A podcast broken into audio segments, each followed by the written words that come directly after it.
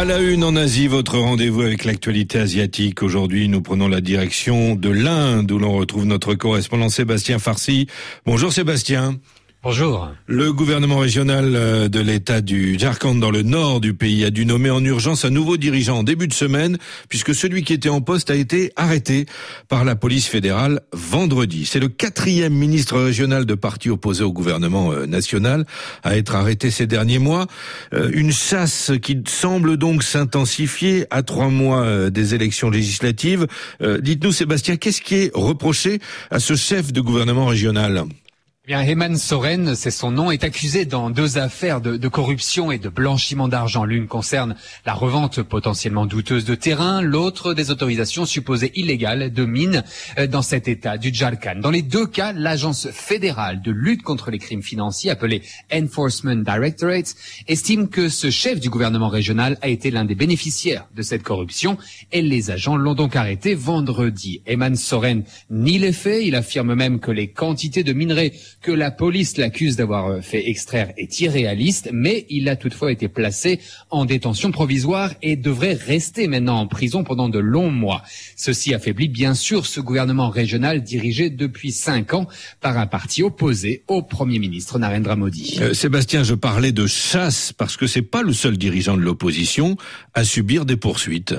Et oui, c'est en effet trois autres ministres importants et un sénateur euh, national de partis d'opposition à Delhi ou au Bengale sont en détention provisoire. Certains depuis près de deux ans. De nombreux dirigeants régionaux font aussi l'objet d'enquêtes lancées par cette agence très puissante avec des fuites dans la presse qui influencent les électeurs lors de scrutins locaux. Et l'une des principales figures de l'opposition nationale, le chef du gouvernement de Delhi, Arvind Kejrival, est aussi sous le coup d'une arrestation imminente. À noter qu'aucune de toutes toutes ces accusations n'a pour l'instant été prouvée par la justice. Et que répond de son côté le parti au pouvoir, le BJP il assure que ces enquêtes sont indépendantes. Mais la puissante agence du Enforcement Directorate est contrôlée par son gouvernement et une récente enquête d'un journal montre son biais.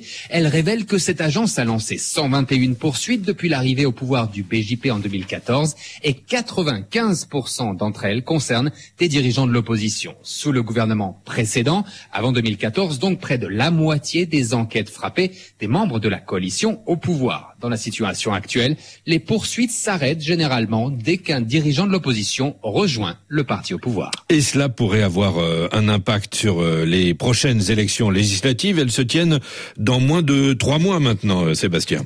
Oui, tout à fait, Arnaud. D'abord, de manière pratique, les dirigeants de l'opposition vont avoir du mal à faire campagne, car leurs biens sont saisis par les agences fédérales, les dons de campagne rendus difficiles, ou leurs leaders tout simplement arrêtés. Et en termes d'image également, le Premier ministre se sert de ces arrestations pour accuser l'opposition d'être corrompue, alors que son parti, lui, apparaît au-dessus de tout soupçon.